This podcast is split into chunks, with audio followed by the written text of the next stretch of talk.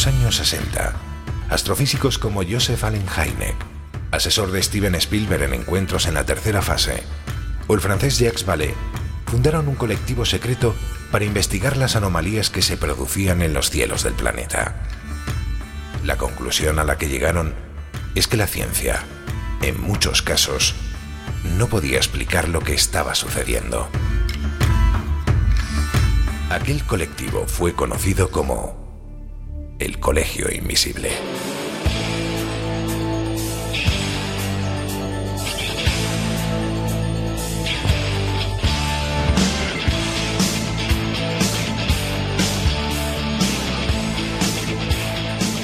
El Colegio Invisible, con Lorenzo Fernández Bueno y Laura Falcó en Onda Cero.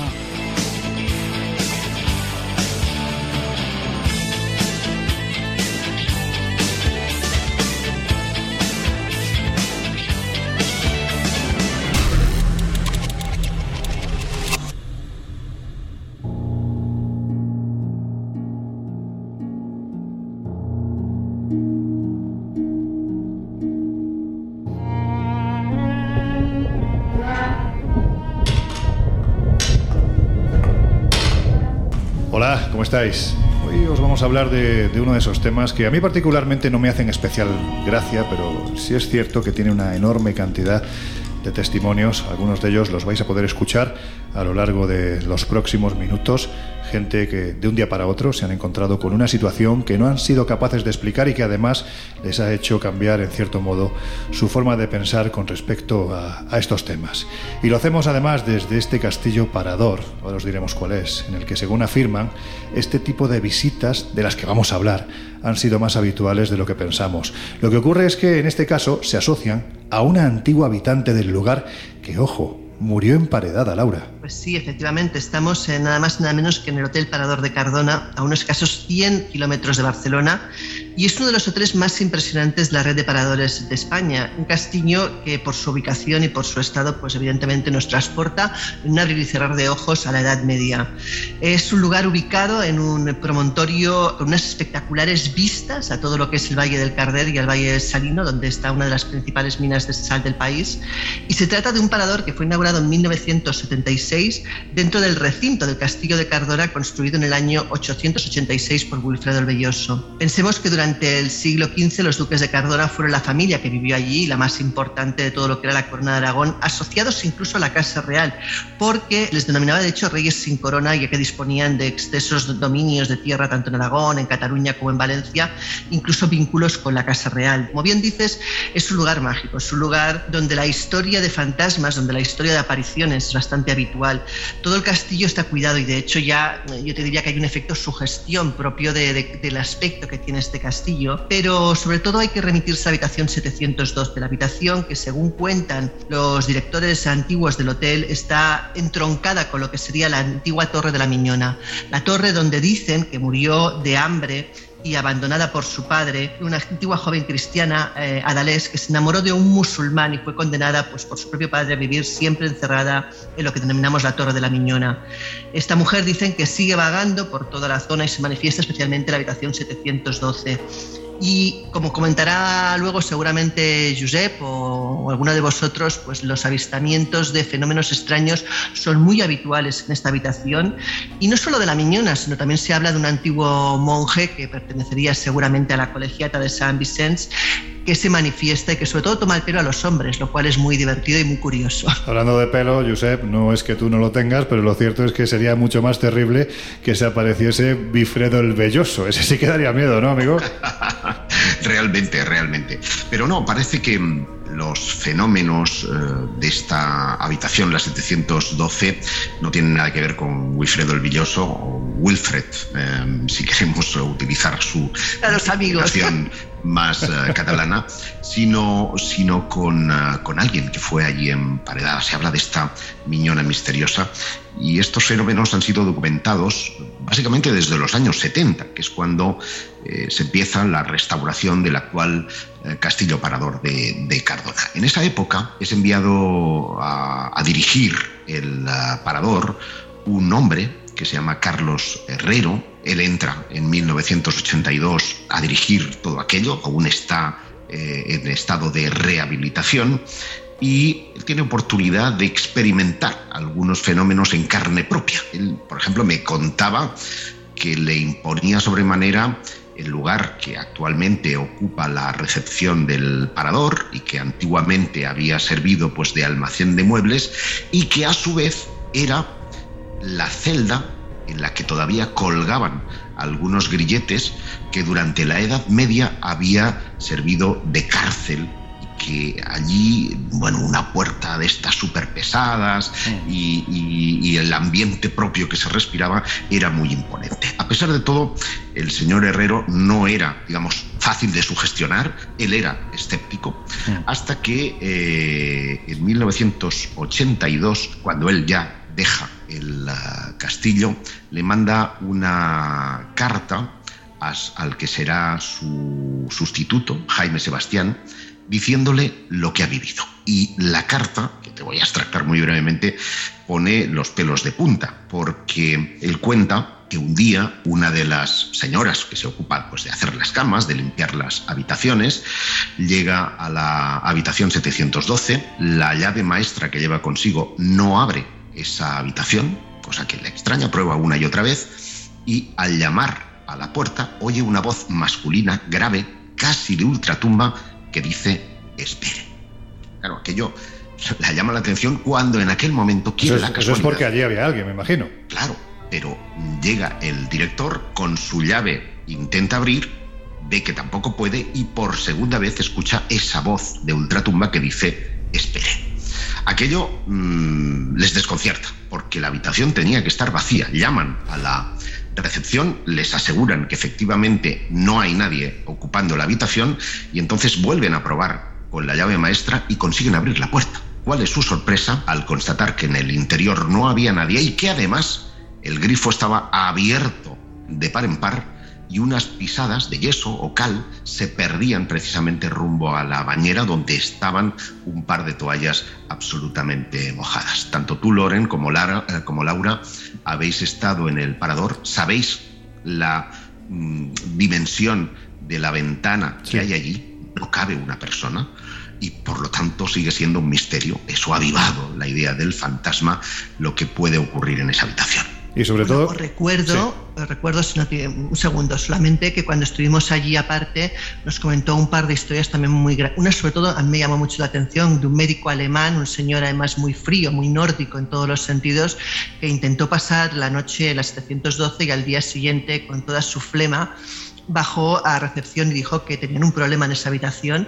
Y cuando recepción le preguntó que, cuál era el problema, le dijo que él tenía la costumbre de dormir con la luz del baño encendida que como siempre pues la encendió y se acostó, que al rato la luz se apagó sola, él pensándose que igual era un fallo eléctrico, se levantó, la volvió a encender, volvió a la cama, la luz se volvió a apagar y cuando ya por tercera vez la enciende y vuelve a la cama, no solo la luz se apaga, sino que se enciende el grifo del baño. Y él, con toda su flema, en este caso no británica, pero sí nórdica, decidió pues cerrar el agua, lógicamente, cerrar la luz, cerrar la puerta del baño y decir, bueno, ya haréis lo que os dé la gana, a mí dejadme dormir. O sea, realmente yo no sé si, si todo el mundo sería capaz de tomárselo con esa tranquilidad, ¿no?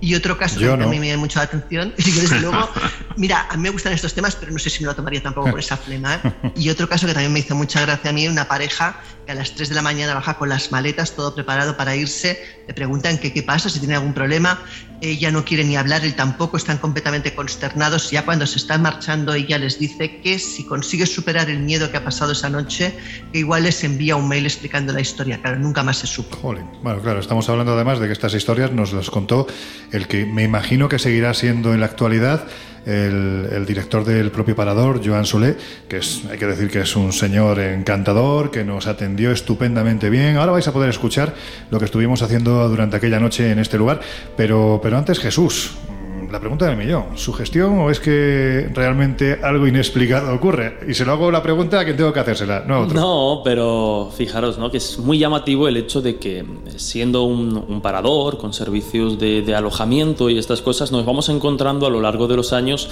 diferentes testimonios. Algunos como por ejemplo podría ser este señor alemán u, otros que no tienen ni idea muy probablemente de que en esa habitación tienen que sucederse fenómenos extraños. Y sí que puede ser realmente un testimonio interesante Y luego a la contra, también es verdad que es una mm, habitación y que es una zona que ha ido desde hace ya muchos años, desde el 82 aproximadamente, que empiezan a recogerse esos primeros relatos de fenómenos extraños, que ha ido acumulando eh, cierta mm, eh, mitología y cierta casuística propia, porque también ha sido punto de referencia tanto para grupos de investigación más o menos frikis, como para personas como, como nosotros, como vosotros, más interesados en lo que puede haber de verdad en ese, en ese lugar. Un poquitín menos frikis, ¿no? no, pero bueno, con, eh, quizá con unas intenciones más, más sanas en lo que respecta a, a ver si realmente hay una fenomenología extraña. Está claro que si nos remontamos a esa historia, ya no solo a la de los fenómenos extraños que nos remonta 40, 50 años atrás, en el 82, sí, aproximadamente, sino a que, como decía el propio Carlos Herrero, aquel primer director, eh, el propio aura, ¿no? De, ser un castillo donde nos encontrábamos los grilletes, donde nos encontrábamos toda esa atmósfera que, ya, que ya condiciona. Ya sabemos muy bien eh, que no solo en España, sino en el resto de países no hay castillos, no hay edificaciones de este tipo que no tengan su propia leyenda asociada desde hace siglos. Entonces aquí, aquí se produce precisamente esa mezcla extraña entre lo que es eh, pues un lugar en el que puede que se manifiesten cosas extrañas, pero también muy eh, muy tendente precisamente a que la sugestión y a la mala fama haga de las suyas. Además, yo entiendo que para el propio parador se produce una, una, combinación bastante llamativa. Nosotros en el Colegio Invisible sabemos muy bien que todo lo que tiene que ver con el turismo paranormal o, misterioso tiene su tirón a pesar de que eh, desde ciertos sectores no se quiera reconocer. Y por un lado tenemos que esa habitación se sigue utilizando, se sigue, eh, bueno, alquilando, se sigue utilizando por los huéspedes del hotel desde los que les importa un carajo si haya pasado algo o no mm. y probablemente no tengan fenómenos extraños durante su estancia, y desde personas que la van buscando exclusivamente precisamente para experimentar y ver si allí pasa algo. Eh, bueno, Pero en honor a la verdad, Jesús, hay que decir que no siempre ha sido así. En los inicios, esta habitación ni se comercializaba y además se evitaba hablar de ello porque creían que podía ser contraproducente a los intereses paradores. Ha sido en tiempos mucho más recientes y un poco siguiendo el modelo que tienen en la Gran Bretaña, donde el tema de los fantasmas pues, es mucho más naturalizado, que han creído y además acertadamente que el morbito de la gente por pasar la noche en la habitación mm, funciona. De mm. hecho, hay larga cola hasta eh, poder pernoctar en la 712. Así es. Y bueno, ya un apunte más quizá en, defensa de, la sugestión, digamos, o de la parte de sugestión, lo comentaba Josep, ¿no? Como eh, Carlos Herrero al siguiente director le pasa una carta donde detalla toda esta clase de fenómenos. Mm. Vemos que de alguna forma se mezcla, pues lo que decíamos, ¿no? Que probablemente algo extraño pueda suceder entre esas cuatro paredes pero no mm, le desliguemos también de toda esta corriente de muchísimos años de, fenomenología asociada y de vídeos en YouTube que uno encuentra si busca esta habitación de todo lo que ha pasado, de psicofonías, de apariciones y demás. Es como todo, ¿no? El efecto bola de nieve. Probablemente en esencia sí que nos encontremos algún tipo de fenómeno extraño, no lo sé, tendría que irme yo también ahí a esa, mm. a esa habitación, pero reconozcamos que también se ha aumentado ¿no? todo lo que, es la, Podría, podría estar bien, ¿eh? dejar una noche encerrado a ver qué pasa. pero encerrado, ¿eh? Pero encerrado, que no pueda, salir como en la habitación. es que os digo una cosa, si, lo si desligaras tú esas dos opciones no serías Jesús Ortega, ¿no? Aunque entiendo que estás dejando una pequeña rendija por la que se pueden colar los fenómenos inexplicados, porque como bien dices, ¿no? Hay gente que va porque le apetece pasar una noche de morbo, a ver si realmente se aparece la miniona u otro tipo de, ser y hay gente que no sabe dónde va, o sea, se meten en esta habitación como se podrían meter en otra. Claro, y, de repente nos encontramos que ocurren cosas, pues ahí sí que tienes un elemento extraño, ¿no? El que va ajeno completamente a toda esa fenomenología y de mm. repente relata algo fuera de lo normal. Pues mirad, una persona Por eso a mí me parece singular eh, un testimonio que sin estar sugestionado y sin siquiera estar en las 712, un periodista muy, muy conocido, eh, relata en una crónica en el país. Ahora mismo iba a eso porque precisamente la tenía aquí pendiente, porque creo que esta persona no tiene sugestión ninguna, entre otras cosas, porque no sabía que en la habitación en la que estaba, que era la inmediatamente posterior, es decir, estaba justo debajo de la habitación, entre comillas, encantada,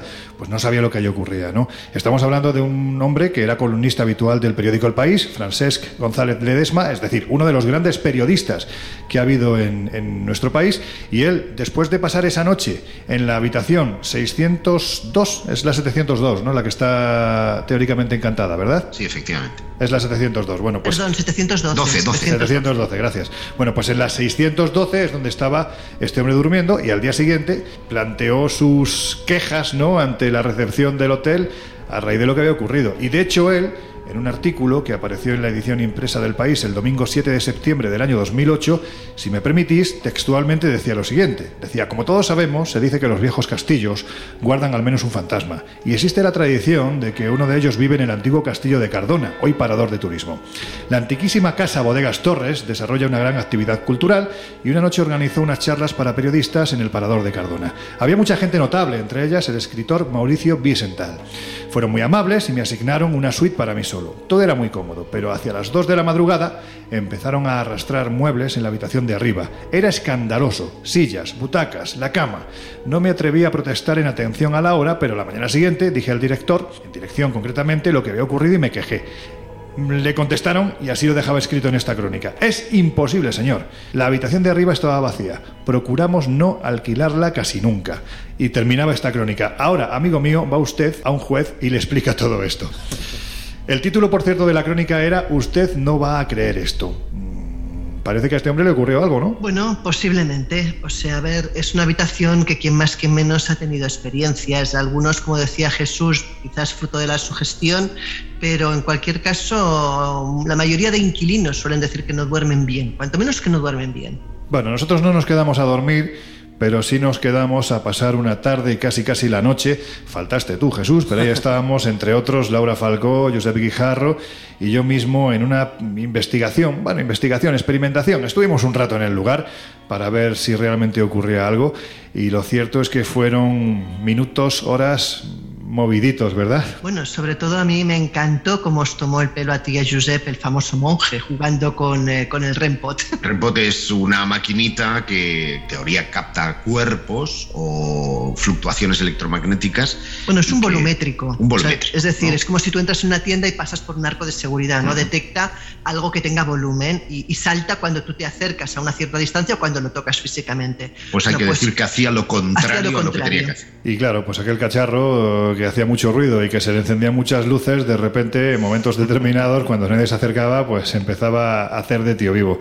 Así que si os parece, hemos rescatado este, este audio ¿no? de lo que fueron aquellas horas, porque fueron muchas horas, para que tengáis idea de, de lo que ocurrió in situ, de eso que estuvimos haciendo en el lugar, de las cosas que, que pasaron, en fin, bueno, pues de lo que fue una tarde, no sé si aterradora, sí, desde luego, porque había mucha gente, también hay que decirlo, fue muy divertida, así que si os parece lo escuchamos.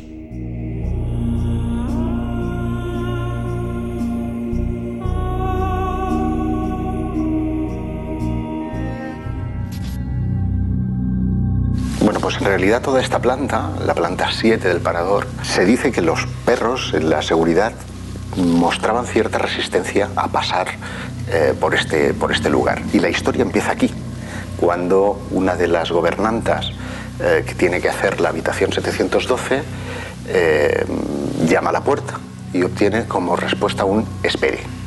Una segunda chica pasa por aquel momento por, por aquí y le dice, oye, ¿puedes comprobar que no haya nadie eh, en la habitación 712? Y cuando sube le dice, no hay nadie. Vuelven a llamar y vuelven a obtener la misma respuesta, espere. Y casualmente pasaba el director, el señor eh, Herrero, en aquel eh, momento, y él, escéptico completamente, llama, tal que así, y obtiene como respuesta espere. Hoy no nos han hecho esperar, así que vamos a tratar de averiguar qué es lo que ocurre. Lo sorprendente en este caso es que una vez entraron en la habitación comprobaron que no había nadie y el, el baño, que está justo aquí en la entrada, tenía este grifo abierto, habían unas pisadas en el suelo y las toallas estaban tiradas en la bañera como que alguien acababa de utilizarlas. Hola. La máquina que está encima de la cama la podéis tocar y nos avisa de que estáis aquí, de que hay alguien más que no vemos. Mira, Mira la máquina. Planta a la que nos dirigimos ahora es en la que estuvo hospedado eh, González de Ledesma. Francisco. Pero lo interesante además en este lugar, con estos pasillos que ves, es que cuando se hace la última, la penúltima reforma en el año 1976, eh, los que están trabajando en esa rehabilitación aseguran que en la planta de arriba, que es la última que se reforma, observan la presencia de una mujer vestida de blanco, con aspecto triste, como si estuviera llorando, que se dirige justo hasta la entrada de la habitación 712 y a partir de ahí desaparece. ¿Hay alguien aquí con nosotros? Sabemos que hay una mujer y también que hay un hombre que están aquí. Sabemos que hace años que estáis aquí. Sí. ¿Nadie ahí? ¿Hola? Porque ahora sí que noto todo el pelo, de, todo el vello de punta. ¿Quién eres? No, no, están aquí, están aquí, están aquí. No, no, están ahí, están ahí. Nos ha oído como si alguien aporreara madera. No, no, y hemos notado un frío de repente, se nos ha puesto todo de punta, ¿eh? Intentan asustar un poco. Esta es la verdad. A mí me gusta provocar en un momento determinado, sin saber si le estoy preguntando a mi mente o a la mente de alguno de mis compañeros o algo que realmente está fuera de nosotros y que es inteligente, intento provocarlo. Si hay algo aquí que se manifieste de la forma más violenta posible. Si no, no me lo voy a creer.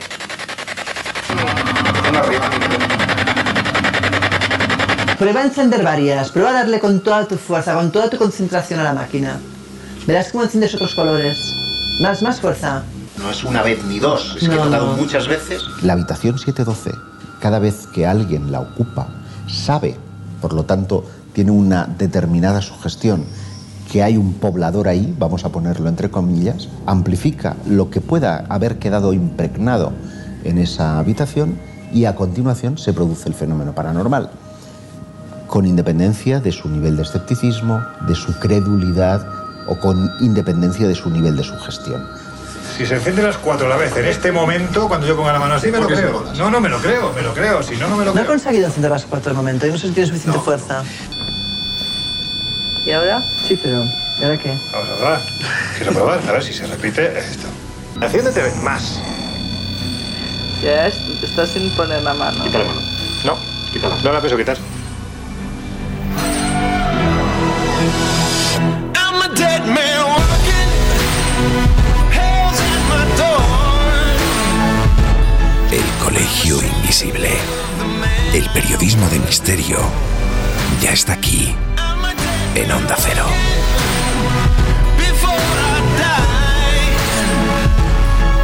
I'll take every soul I can into the night and kill till I die. Jesús, que hemos escuchado, ahí faltaste tú para poner ese punto de, no sé si de cordura razonable. oh, no, bueno, vete a saber, Vete vete a saber.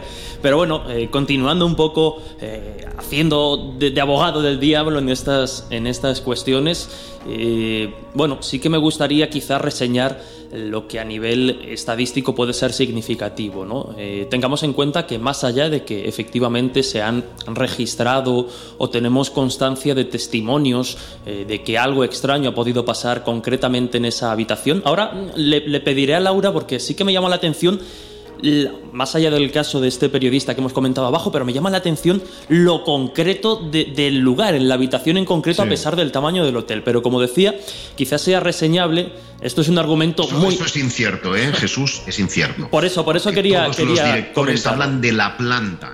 La planta, la planta. Lo que pasa que parece, parece ser que la habitación es especialmente activa, pero sí que toda la zona, porque incluso ha habido paletas, por ejemplo, en época de obras, eh, que dicen que en la planta incluso han visto la aparición de la miñona. Y bueno, iba a comentar, eh, haciendo gala precisamente de un argumento de estos ultra escépticos que siempre se, se utilizan, ¿no?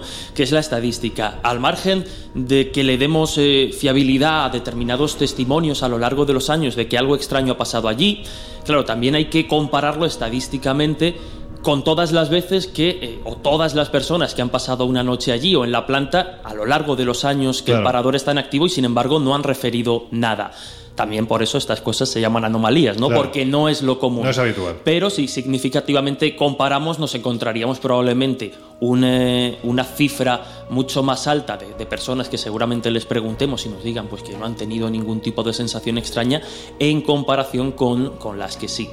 Insisto, ¿no? Este es el argumento escéptico Mm. por, por excelencia, pero también para dejarlo sobre la mesa de cara a, a los oyentes. Bien tirado está. ¿Qué hacemos, Laura? ¿Se lo, se lo compramos o No, no? espera, espera, es que os voy a preguntar a los dos, porque claro, aquí evidentemente hay diferentes posiciones y es lo divertido que tiene el Colegio Invisible. Pero eh, da la sensación, quizás no es el ejemplo más mm, agradable, pero a estas horas lo puedo poner. Dicen que a la mierda no hay que removerla porque huele mal, hay que dejarla tranquila. Bueno, pues en este caso no tenéis la sensación, sin establecer un símil irrespetuoso con, el- con lo que, con lo que estamos contando, pero ¿no os da la sensación, como contábamos en esta grabación, eh, bueno, pues que parece que todo se, de- se empieza de nuevo a desencadenar a raíz de las obras de restauración del propio... Suele ocurrir. Claro, parece que tocas algo y ya se, se dispara. ¿no? No, no, claro, claro. Fíjate, mira, un caso parecido es el que teníamos en Sevilla, que José Manuel García Bautista nos llevó a la casa. Mm. Es lo mismo, unas obras detonan la actividad. ¿Por qué? Porque tú estás cambiando el entorno en, que, en el que ese ser, ese ente eh, vive. Le estás modificando su casa, en el fondo. Eh, Mm. ¿Qué harías tú si de repente viene alguien a casa y te empieza a tirar a casa- a- a- abajo la mitad de la- de- de- de- del edificio? Ya, sí, O sí, sea, te revuelves. fijarte, ¿no? Te revuelves, Claro, sí, pues eh, es un poco la- el- el- el- lo que suele ocurrir, o sea, la que tú eh, haces obras, y muchos casos, hay muchísimos documentados de que a Mm. raíz de unas obras empieza la actividad paranormal, pues evidentemente lo que sea que habita allí dice, oye, ¿qué estás haciendo con mi propiedad, no? A ver. Y se revuelve, lógicamente, y se manifiesta. Lo que tú estás diciendo, Laura, claro, lo estás diciendo desde la creencia y la experiencia porque le pones nombres y apellidos, no son entes. Pero, evidentemente, el albañil que está en esa planta, que está poniendo su ladrillo, que está restaurando, de repente, si observa la figura, al- que, que tuvo que ser terrible, al fondo del pasillo, observas una figura medio gaseosa de una mujer que parece estar vestida con harapos, que se te va acercando y se va quejando, jolines, es que... Pensemos que en el caso de la miñona, pensemos que en el caso de la miñona estamos hablando única y exclusivamente eh, de un eco, es decir, no, no interactúa, no es realmente un fantasma, sino que lo que es es una especie como de holograma que reproduce una y otra vez lo que en su momento ocurrió. El que sí interactúa es el monje. Ese sí que es un fantasma al uso y que, y que actúa y que, y que genera efectos y, y cosas. A mí lo que me sigue flipando es la seguridad y la naturalidad con la que Laura habla del monje fantasma, iba- del eco del pasado. Yo es que, ojalá, ojalá. Estamos en lo de Claro, siempre. a mí me encantaría. Cuando tú desde, desde niña lo has vivido, para mí es que es Sí, parte sí, de mi realidad. Es que no me lo cuestiono. O sea, para mí es blanco y en botella. ¿sabes? Yo en, ese sentido, mi, mi- mi- mi punto de vista es tal vez intermedio, ni en el escepticismo de, de Jesús, ni en eh, la- lo vivencial, lo experiencial de, de Laura, porque siempre me he preguntado si estas observaciones son exógenas o, por el contrario, las generamos nosotros. Es decir, hay una teoría parapsicológica y es que eh, hay una desconocida fuerza que llaman psi, que puede ser la causante de todos estos fenómenos. Entonces, entre las entidades y, y- y la explicación racional, hay otra, una tercera vía, que es la de eh, que una fuerza desconocida de nuestra propia mente es capaz de materializar a veces por su gestión, a veces por mil cosas, las energías que han podido quedar impregnadas ahí, pues efecto eh, de- de- del sufrimiento o de lo que haga falta. Estamos ya a puntito, a puntito, disculpar que os corte de esta forma, pero es que estamos a puntito de que nuestros compañeros de los servicios informativos nos vengan a contar qué es lo ocurrido, lo que está ocurriendo en el día de hoy. Mm, Es un debate que se ha abierto inesperado porque todavía no os hemos dicho que el contenido de hoy son los visitantes de dormitorio, pero bueno, si os parece, porque está muy entretenido, este debate lo retomamos al comienzo de la segunda hora, ¿de acuerdo? Sí, sí, sí. Ahora os calláis, joder. Bueno, pues venga, que os dejamos en la compañía de nuestros compañeros de los servicios informativos. Estáis en el Colegio Invisible, volvemos enseguida. There is a house in charming town they call the rising sun.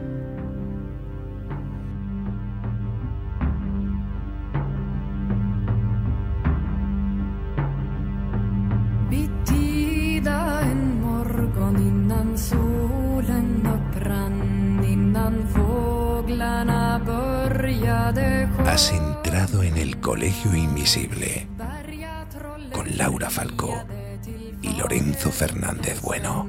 Hon hade en falske ligger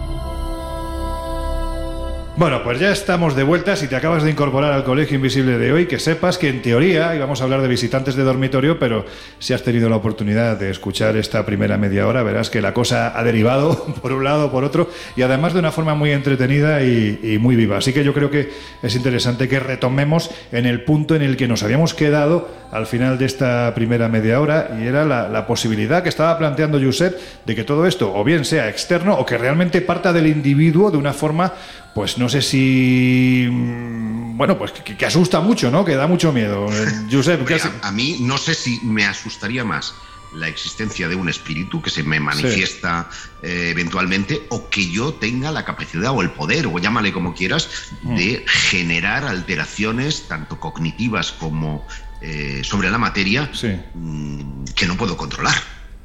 Y bueno, No sé que- qué es lo que más miedo me ha pues las dos cosas Bueno, yo iba a comentar que lo que dice Josep es posible. O sea, yo, por ejemplo, entiendo, sobre todo cuando hablamos de personas con capacidades psíquicas que puedan quizás detonar, hacer de antena o de detonante de estos fenómenos. Eso estoy completamente de acuerdo que puede ocurrir. Incluso yo misma puede ser que sea un detonante a veces. Pero, claro, cuando, por ejemplo, ocurren casos como ocurrió también en el CAT Hostel eh, de Madrid, Hmm. donde nadie sabía de la historia de ese edificio y de repente empiezan a hacer obras, el nuevo propietario, que además era un periodista reconocido del momento, empiezan a hacer obras y hablan de ascensores que van solos, de luces que se encienden y se apagan, de ruidos inexplicables. Pero en cualquier caso quiero decir que yo creo que hay mezcla, o sea, hay cosas que ocurren sin necesidad de que haya un detonante o una persona que pueda provocar quizás psíquicamente que eso despierte. Hay casos en que probablemente pues lo provocan las obras, que es bastante habitual. También el agua, por ejemplo, te suelen decir que los lugares que están cerca de ríos o cerca de acuíferos es fácil también que ahí se generen fenómenos paranormales porque el agua parece como que capta o deja retenido ese tipo de información histórica en el lugar. Yo creo que habrá mezcla probablemente de Mira, fenómenos. pero la- Laura no ha podido mm, abrir mejor el melón, porque efectivamente cuando un albañil, cuando una persona, un vigilante, una camarera eh, que no está pensando en absoluto en fantasmas ni en fenómenos paranormales, vive esa experiencia y además no está dentro de lo que en parapsicología se denominan individuos foco, que pueden Sí. ser por edad, por conflicto psicológico o social, es cuando pero qué te refieres a qué te refieres cuando hablas de un individuo foco qué es eso un individuo foco es aquel que genera esa energía psíquica, que es capaz de mm, realizar los fenómenos. y que eso puede ser consciente o de inconsciente. realizarlos o de actuar como antena. O de actuar como antena, porque es capaz pues, de, de amplificar la energía que ha quedado depositada de una infestación, término que ha utilizado en muchas ocasiones Laura y el que ya no vamos a, a redundar en su significado. Pero eh, si esto es así, si hay personas que, em, eh, digamos, no, no tienen nada de nada, que son tan zapatos como tú o como yo, Sí. eh, Lorenzo. Canto pues, rodado. Cantos rodados. Yo, yo lo soy por, por apellido, ¿eh? Porque Sí, soy guijarro. Pero, pero, eh, si, si- hay personas de esa, de esa categoría que no perciben nada y que sin embargo son testigos, es cuando uno se plantea si hay algo más.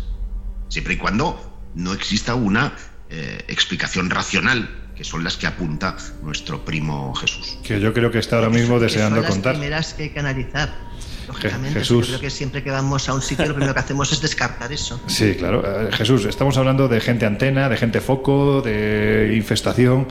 A ver, ¿a ti qué se te pasa por la cabeza cuando oyes todo esto? No, eh, que, que efectivamente hay personas con una mm, eh, sensibilidad especial. Y cuando hablo de sensibilidad Le está especial. costando, le está cuando hablo de sensibilidad especial, hablo de que tenemos que ser conscientes de que el refranero español en este sentido es muy sabio cuando dice que dice. cada persona es un A mundo. ver ¿no? qué dices y es que verdad. la terraza. No, no, y es verdad, cada persona es un mundo y un universo único y concreto de creencias, experiencias, conocimientos, ideas, etcétera, etcétera, ¿no? Entonces, cuando uno se, se decide precisamente a, a investigar, a seguir esta clase de, de cuestiones, hoy estamos centrándonos en casos eh, concretamente más parapsicológicos, paranormales, ¿no? Relacionados con visiones extrañas o percepciones extrañas. Eh, lo primero que uno tiene que hacer es precisamente eh, poner un poco en cuarentena el, el perfil de la, de la persona. Ya lo hemos citado aquí varias veces y yo creo que es un experimento que nunca está de más recordar y sacar a relucir, realizado en su día por el psicólogo Richard Wiseman, que bueno, Sí. es uno, de, uno de, mis, de mis referentes, digamos, ¿no? Y fijaros lo curioso, porque él hizo un experimento precisamente para eh, cuantificar de alguna forma la sugestión y cómo ésta puede condicionar o no la percepción de fenómenos extraños. Él cogió a dos grupos de estudiantes, eh, un grupo eh, de control y otro, pues digamos, más un poco precisamente para el contraste. Y lo que hizo fue llevar a cada uno de estos grupos, a uno de ellos lo llevó a un lugar que aparentemente no tenía, bueno, aparentemente no, no tenía registrado eh, casuística Actividad ninguna. paranormal, efectivamente, pues como si lo llevamos a cualquier edificio o al parque de enfrente, donde nosotros a lo largo de los años no hemos recogido ningún tipo de caso extraño. Y a otro grupo se lo llevó a un sitio donde, al igual que en el Parador de Cardona y en otros tantos sitios que comentamos semana a semana en el Colegio Invisible, efectivamente sí había una tradición y había una colección de casuística enorme. Pero cogió a este grupo de control al que llevó al lugar de los supuestos fenómenos paranormales, eh, en principio los seleccionó para que no tuviesen, no contaminación previa de que ahí pasaba nada extraño, es decir, ese grupo iba al, al lugar pensando que allí no pasaba absolutamente Mm. nada. Y al contrario, al grupo de al otro grupo lo llevó a un lugar donde efectivamente no pasaba nada, pero él les contó, les sugestionó hablándoles de que efectivamente la acumulación de fenómenos extraños en ese sitio era masiva. La sorpresa o el resultado lo podéis imaginar. El grupo que fue al lugar donde supuestamente había fenómenos paranormales, pero no habían sido avisado de ellos, no tuvo ningún tipo de percepción extraña, y el grupo que fue llevado al sitio donde no había pasado nada, pero sí se habían inventado esa casuística paranormal, efectivamente empezó a recibir y empezó a referir toda clase de fenómenos extraños. Aquí ya tenemos un elemento interesante para la sugestión. Bueno, perdona, también podemos decir que a lo mejor ese sitio no sabían, no sabían en ese sitio que ocurrían cosas Claro, y fueron, y fueron detonantes. Claro, ¿no? claro. Josep, sí. Yo, yo- yo quería, yo quería añadir eh, tal vez un concepto que vendría a complementar lo que dice Jesús, pero no tanto en la línea de la sugestión como la del sesgo cognitivo. Explico. Madre mía, qué palabras, qué conceptos utilizáis. No, no, pero Es que- ese, no, concepto pero es explícalo, fundamental. explícalo es fundamental. Cu- Y esto nos hemos topado los investigadores a menudo, mm, no solamente en la fenomenología paranormal, sino también en lo ovni, en la cuestión espiritual. Cuando hay acontecimientos eh, separados que para ti tienen una significación, tiendes a relacionarlos con una misma cosa. La teoría de la el- conspiración es Claro. la base de, de- de eso, claro. Correcto. Entonces tú imagínate que he tenido hoy una vibración en la luz y que más tarde eh, he sufrido un problema con la impresora y que después he dejado una cosa en un lugar y me ha aparecido en otro. La lógica nos diría que ha podido haber una perturbación eléctrica y que el responsable es la compañía eléctrica, que la impresora estaba mal conectada y que he olvidado el reloj en un sitio y por eso ha aparecido en otro, ¿no? Creyendo que lo había dejado. Pero hay personas que tienden a darle un significado global a esas tres cosas. Y entonces dicen, claro, hubo un fenómeno eléctrico porque el espíritu, la energía, lo que sea, Claro. ha estado manifestándose y además me ha quitado el objeto. Claro, ese sesgo cognitivo, esa, eh, el hecho de querer creer, ¿vale? que es muy, muy expediente X, es el que nos ha dado la explicación paranormal. Cuando a lo mejor, eh, separado como una granadita a la que le vamos quitando cada uno de los gajos, mm, puede dar una explicación racional a ese fenómeno. Pero fíjate, nosotros, por ejemplo, esta tarde vamos a ir a una casa y donde nos han pedido, por favor, que vayamos porque la persona que vive allí le desaparecen cosas, las luces fallan continuamente a pesar de revisar toda la instalación eléctrica, no hay ningún problema, pero ha amanecido incluso con heridas en la piel. Joder. Mm, Veremos qué nos encontramos, pero puede ser que sea simplemente un tema de sugestión, un tema de que se han enlazado varios elementos totalmente explicables. Sí, y hay pero Laura, en este lógica. caso hay un elemento que es el que a mí me ha Bueno, rayado sí. mucho, que es el de las heridas, porque hay una máxima en psicología y en parapsicología, y es que el fenómeno paranormal, en general, en general, salvo que haya una, No agrede. eh, un problema eh, psicológico de base, no agrede, no hay una agresión. Es más, en los experimentos que se han llevado a cabo a través de sugestión hipnótica, por ejemplo, para tratar de inducir las llagas de la crucifixión en personas, no se pasa de la sonrojación en las zonas que presuntamente aparecieron las llagas de Cristo. ¿Por qué? Porque existe una especie de mecanismo autodefensivo en, nuestra, en nuestro cerebro que impide que nosotros nos autolesionemos, salvo, insisto, que tengamos una esquizofrenia, una bipolaridad, un problema, en este caso, psiquiátrico, que no podríamos, eh, en este caso, controlar.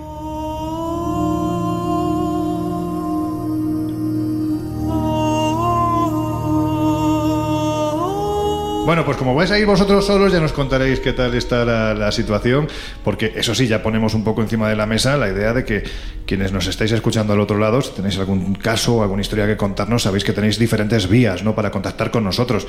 Por ejemplo, a través de redes sociales. Estamos en Twitter como arroba colinvisibleoc y también en Instagram y en Facebook como el Colegio Invisible en Onda Cero. Tenemos ese mail, el colegio invisible arroba onda cero punto es. Hay un número de teléfono al que nos podéis escribir a través del WhatsApp, que está, que no me acuerdo ahora mismo cuál es, pero bueno, en fin, lo tenéis ahí en, en lo que es la introducción que hacemos en Twitter explicando lo que es el, el Colegio Invisible.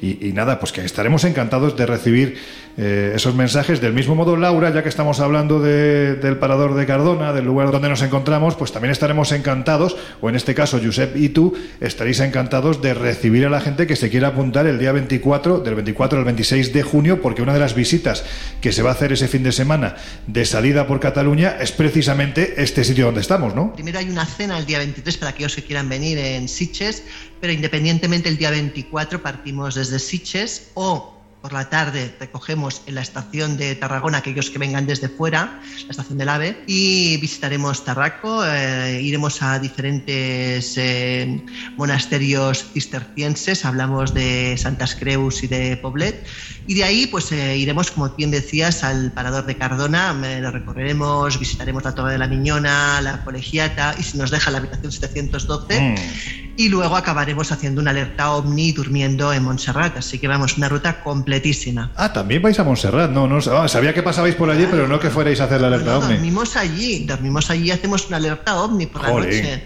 Ay, pues, O sea, vamos, una ruta de lo más completa. Jesús, que no nos llevan tampoco, jolín. No, no, no. Nos vamos a tener que montar nosotros nuestras, nuestras movidas. Bueno, vamos a montar nosotros también la nuestra para otra fecha que no estén ellos y, la montamos en, Madrid. Nos vamos a la, a la montaña y, bueno, allí también se pueden hacer muchas cosas y hay muchos lugares encantados. Quizás no tanto como el Parador de Cardona, lógicamente es de esos puntos. Yo me atrevería a decir que únicos no solo en lo que es el Estado español, sino prácticamente en toda Europa. ¿no? Primero porque es un parador milenario, ¿no? Segundo por la historia que tiene y tercero porque desde hace ya mucho tiempo, como estamos viendo, pues oye, que es que hay gente que dice que se producen fenómenos extraños y estamos hablando de gente de todo tipo. Que es que aquí parece que cuando uno pasa una noche en un sitio así y le pasan cosas raras ya es un friki. No. También estamos hablando de gente con un bueno, pues con un desconocimiento, vamos a decirlo así, de estos temas que no sé si los hacen más creíbles o no, pero desde luego lo que sí aportan es más testimonio a lo que ocurre en este lugar. Así que ya sabéis, esto me imagino tanto Laura como Josep que lo pueden encontrar en las diferentes páginas web que hay alrededor de Prisma Publicaciones, ¿verdad? Pues en efecto, pueden tener toda la información en viajesprisma.com o acudiendo a espaciomisterio.com, donde también está reseñada esta aventura que empieza en una noche tan mágica como la de San Juan y que termina en un lugar tan mágico como es Montserrat, único en el mundo entero.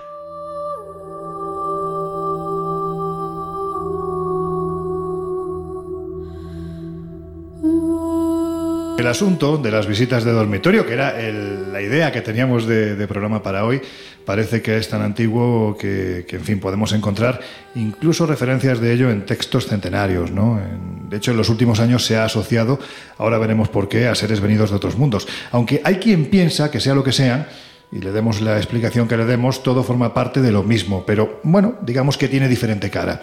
Ahora hay que saber qué cara es la auténtica para empezar a ponerle un nombre definitivo a este fenómeno que sin duda alguna da la sensación, y lo estamos viendo en base a testimonios, y lo vamos a poder seguir viendo en los próximos minutos, parece que, que sin duda es real.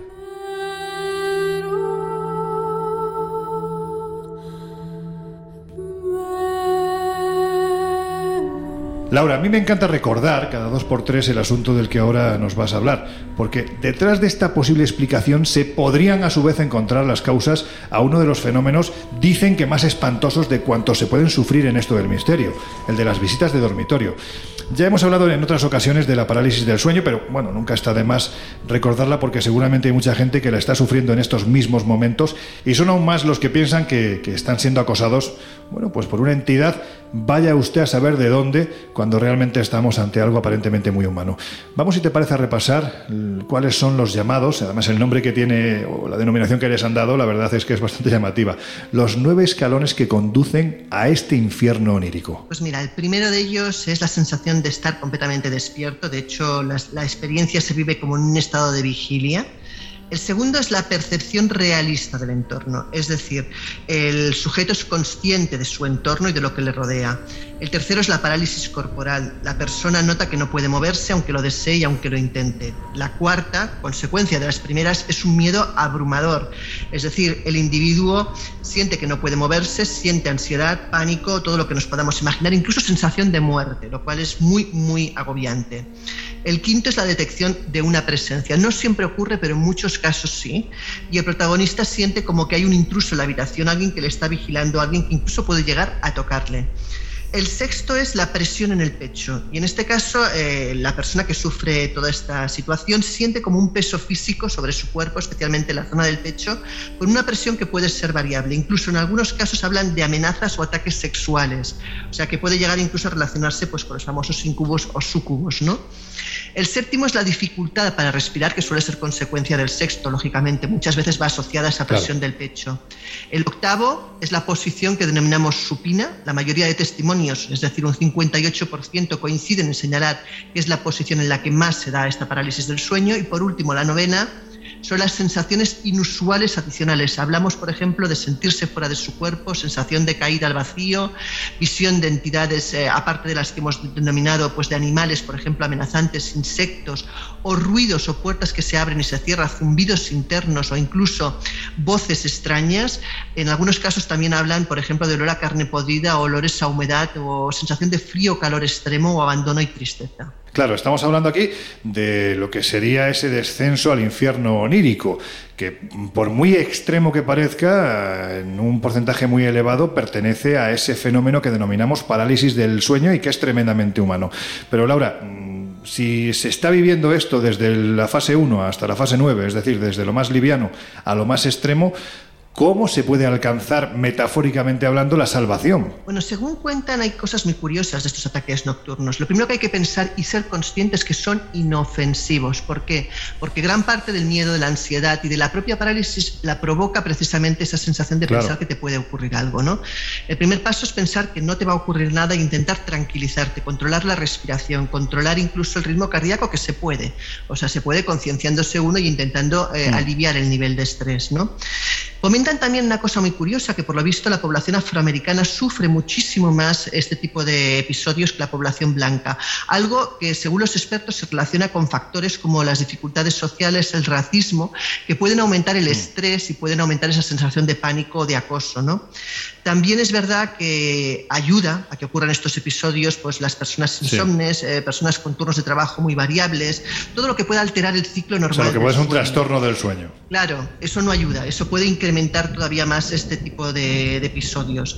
De hecho, eh, según cuentan, existen incluso experimentos de laboratorio donde se genera, se logra generar este tipo de episodios bajo condiciones de laboratorio en la, la fase del sueño REM y en 184 ocasiones se interrumpe el mismo desencadenando pues, ese tipo de, de parálisis del sueño. Entonces, bueno, como decíamos, lo más fácil es intentar primero evitar dormir boca arriba. Eh, es una de las posiciones donde más frecuentemente ocurre. La segunda, intentar relajarse, intentar precisamente normalizar esos ciclos de sueño, intentar eh, no dormir en, en estados de estrés, intentar antes de, de dormir pues hacer cosas que ayuden a fomentar esa tranquilidad en el sueño. Y si nos vemos realmente en esa situación, en la parálisis, lo que decíamos, intentar respirar pausadamente, intentar adoptar una postura de observador, no pensarse que te estás viviendo algo en primera persona, sino como si fuera una película Y nuevamente en esta situación eh, de intento de calma, eh, poco a poco intentar mover algún miembro, algún dedo, algo pequeño del cuerpo, que suele ser el principio para luego poder realmente activar lo que es eh, todo el cuerpo por completo. ¿no? Y modificar, eh, pues lo que decíamos, la pauta respiratoria, la pauta cardíaca y intentar pues, alcanzar esa especie de nirvana que nos ayudará a volver a la situación normal. Bueno, pues con estas pautas que nos acaba de dar Laura para intentar combatir un fenómeno tan desconocido como real y que tanta gente sufre como es el de las parálisis del sueño, os vamos a dejar unos segundos con una, con una de nuestras músicas esenciales y enseguida volvemos. Mm, Eso sí, aquí va una amenaza. Cuando volvamos no vamos a ser tan amables. Breath you take, every move you make, every bond you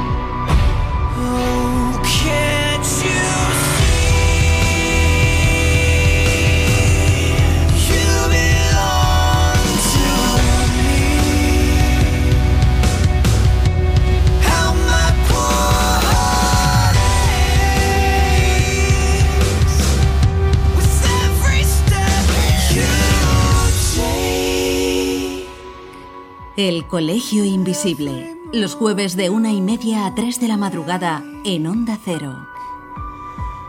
Every vow you break, every smile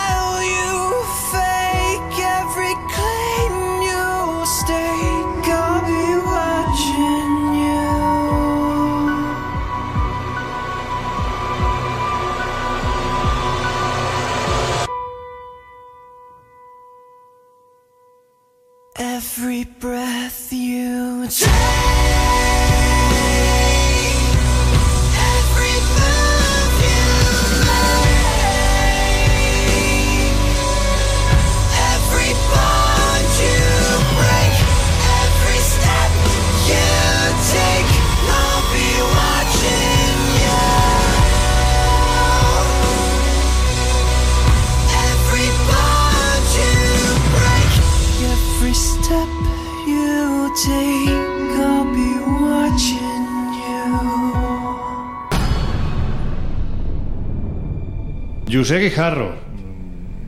Este tema de los visitantes de dormitorio, hemos estado hablando de lo que ocurre en el parador de Cardona, que evidentemente es una visita de dormitorio porque es una señora que mm, supuestamente se manifiesta en el interior de, una habitación. Hemos hablado de la parálisis del sueño pues, pues como una de las posibles causas que se pueden dar para explicar este tipo de fenómenos, pero sin embargo hay mucha gente que asocia esto de los visitantes de dormitorio ni más ni menos que al fenómeno extraterrestre.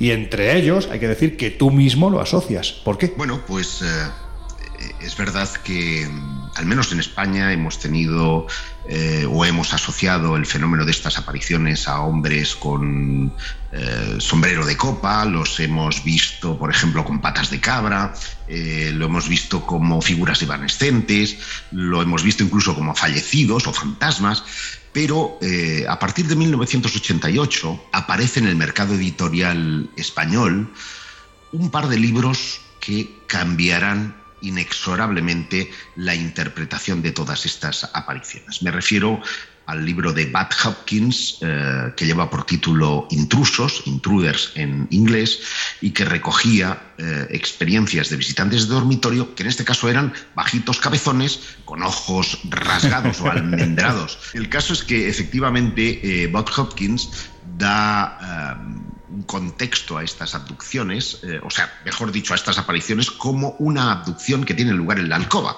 Claro, el problema es que eh, todas estas apariciones terminan en una estancia ovoide, generalmente iluminada mm, por una luz que no se sabe muy bien de dónde sale y donde la persona, generalmente mujeres, son tendidas en una camilla metálica y eh, fijando su atención específicamente en sus órganos genitales. Ojo, para generar lo que para Hopkins era un plan de hibridación de la raza humana. Joder. Esto que seguramente eh, hubiera pasado eh, inadvertido o como mucho como una paranoia de un señor, hay un escritor muy afamado, que es Whitley eh, Strieber, que publica un libro, Comunión, en donde realmente reconoce que él mismo ha sufrido esas experiencias que incluso llegarían al cine, haciendo de este un fenómeno eh, mundial. Solo en Estados Unidos, para que te hagas una idea, Loren, un 2% de la población, según una encuesta del Instituto Roper, llegó a reconocer en su propio cuerpo eh, una aventura similar, lo cual disparaba el caso, los casos de visitantes de... Esos son eh, casi 5 millones de personas, ¿eh? Efectivamente, efectivamente. Es mucha, mucha, mucha gente. De hecho, nosotros en, ah, en España empezamos a recopilar ah, casos ah, similares y en apenas tres semanas recogimos cartas y rellenaron cuestionarios más de 250. Oye, Josep, y una pregunta. ¿Hasta qué punto la psicosis que hubo a raíz de la publicación de estos libros, que se convirtieron rápidamente en bestsellers internacionales y en cuyas portadas aparecía precisamente la imagen de estos intrusos, hasta qué punto no influyó para que determinadas personas que lo mismo estaban sufriendo parálisis del sueño o cualquier efecto similar, de repente identificaran en esos rostros a ese ser, esa criatura que les estaba aterrorizando durante la noche y que no pasaba por ser otra cosa que pura fantasía? No sé, es una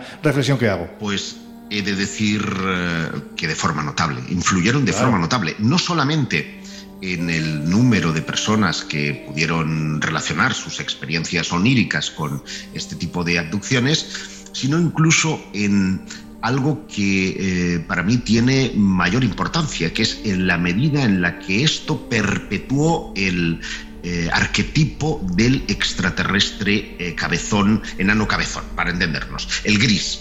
Porque a partir de ese momento ya los eh, aliens que aparecen en los avistamientos ovnis convencionales ya no van a ser muy diferentes de esos enanos grises y por consiguiente significa que eh, el arquetipo tiene un, un punto muy social basado precisamente en estos dos Y que además no es nuevo, porque hay que decir que si nos remontamos todavía aún más en el tiempo, es decir, si nos vamos de esa década de los 60, 50, 70 del siglo pasado y nos vamos a la Edad Media, por ejemplo, ahí tenemos textos como el de eh, Enrique Cornelio Agripa, Obras Mágicas se llama ese, ese texto, donde habla también de una serie de seres que entonces se identifican o se les pone otros nombres, pero que prácticamente se dedican a hacer el mismo tipo de perrerías en el testigo que los ve. Completamente. Y además, es que os va a sonar tan, tan familiar. Eh, Josep ha hablado de que precisamente a raíz del libro de Hopkins, del libro de Strieber, empieza a desarrollarse un poco en la cultura popular eh, esa mm, hipótesis o esa idea de la hibridación extraterrestre. Es decir, Mm. que estos seres del espacio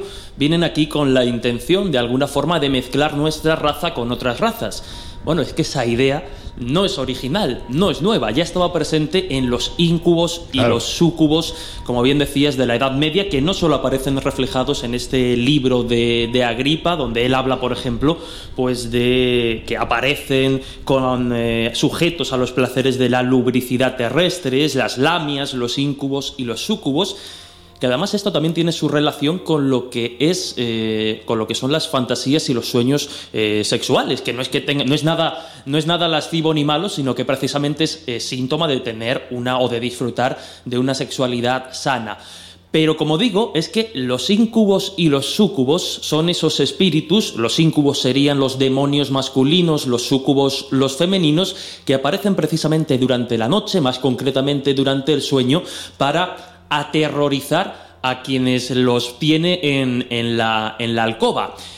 Hay que decir además que los efectos asociados a estos demonios son eh, vamos, es el catálogo de, síntomas de lo que es una parálisis del sueño, es decir, la imposibilidad de moverte, la presión en el pecho, la visión de seres extraños, deformes y demoníacos, lo que nos ha comentado Laura hace unos minutos. Pero ¿dónde está la relación precisamente con este plan de hibridación que ya comentaba Josep? Eh, hace no mucho hablábamos del Maleus Maleficarum, por ejemplo, eh, ese martillo de brujas, ese pues, libro Libro. abominable que, que- que describía una serie de torturas eh, increíbles y terroríficas. Y que, Jes- Y ahí- y que Josep, en fin, definió sus autores de una forma Sí, bastante sí, sí, clara. no, bastante clara y casi y muy certera, ¿no? Pero en este libro y en otros, a partir de este, empieza a desarrollarse una idea muy concreta.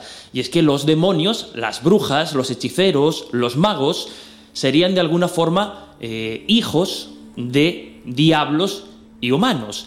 Como los demonios, todo esto estamos hablando en base a las ideas de, de la Edad Media, obviamente, ¿no? Como los demonios masculinos y femeninos no tenían la capacidad de relacionarse, lo que hacían los súcubos, los demonios femeninos, era aparecerse en la habitación de los hombres sanos, jóvenes y lozanos del momento, eh, tener relaciones sexuales con ellos y quitarles, robarles el semen. Ese semen después pasaba a manos de los íncubos, que como no podían producirlo, eran con el que de alguna forma fecundaban a la mujer y así nacían después los seres Los demoníacos. hijos del demonio. Pero os dais cuenta de que en esencia la idea es la misma. O sea, Sí, la sí, sí, idea sí. es. Antes eran demonios, ahora son ahora extraterrestres. Son extraterrestres, De efectivamente. hecho, si me lo permites, Jesús, hay un, hay un hombre al que aprecié muchísimo su trabajo, y lo digo en pretérito. Sí, mira, me ha llamado la atención el tiempo verbal. a- años, eh, me refiero a Bertrand Megés, un sociólogo, que en un eh, libro que se llamaba Su, Soucoupé Volant eh, Folklore, es decir, platillos volantes y eh, folclore, establecía toda una serie de correlaciones entre las eh, apariciones medievales. Por ejemplo, había un fenómeno que llamaban la lucerna extinta. Es que se apagaban. Ah. Qué bonito el nombre, ¿no? Estos, estos, eh, estos seres demoníacos se apagaban las velas y es una revisión de lo que conocemos como el efecto electromagnético, ¿verdad? Mm. Cuando uno en las aducciones va